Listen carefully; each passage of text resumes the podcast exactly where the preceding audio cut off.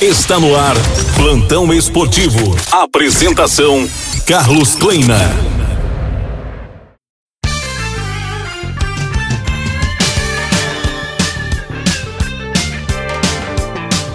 Olá, chegamos. Campeonato Brasileiro da Série A em sua décima rodada, o Atlético Paranaense perdeu ontem na Vila Belmiro para o Santos. A equipe do Peixe fez 2 a 1 no rubro-negro da Baixada, com gols de Marcos Guilherme e Zé Ivaldo contra. Fernando Canezin fez para o rubro-negro. O Atlético Paranaense agora vai enfrentar o Bragantino no sábado. A partida está programada para as 5 e meia da tarde na Arena. Santos e Abner dão um até breve com a camisa rubro-negra. Eles estarão defendendo a seleção brasileira olímpica que vai disputar os Jogos no Japão.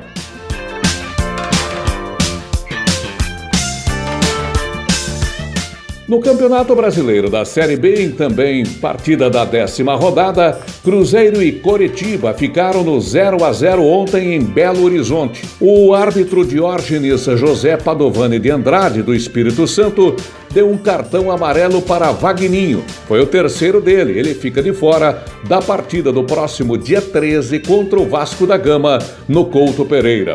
O Curitiba quebra a sequência de cinco vitórias, segue na vice-liderança com 20 pontos.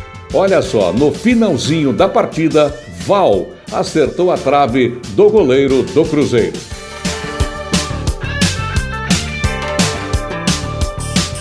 Pelo Campeonato Paranaense, fase semifinal, jogo de volta, em partida disputada ontem à tarde em Ponta Grossa, Operário e Londrina empataram pelo marcador de um gol. Felipe Garcia marcou para o Operário e Salatiel marcou para a equipe do Londrina. O Londrina havia vencido o jogo de ida por 1 a 0 no Estádio do Café. A combinação de resultados classifica o Tubarão para a final do Campeonato Paranaense, que não tem data. Aliás, Futebol Clube Cascavel e Atlético Paranaense ainda não fizeram o jogo de ida da outra semifinal.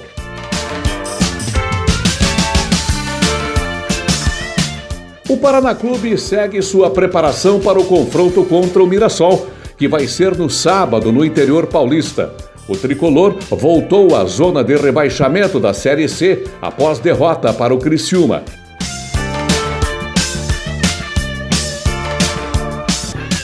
Seleção Brasileira e a Copa América. O atacante Gabriel Jesus foi punido com duas partidas pela expulsão no jogo contra o Chile e montado em 5 mil dólares, cerca de 26 mil reais. Com isso, ele está fora da final do sábado no Maracanã.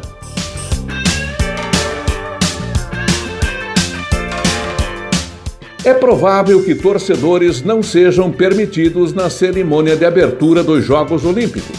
Segundo a imprensa japonesa, um número pequeno de pessoas importantes e funcionários podem ser autorizados a comparecer. O evento contará com autoridades estrangeiras e patrocinadores no Estádio Nacional de Tóquio no próximo dia 23. Nas últimas horas, 342 novas infecções foram reportadas na cidade sede dos Jogos. Plantão Esportivo, Carlos Kleina.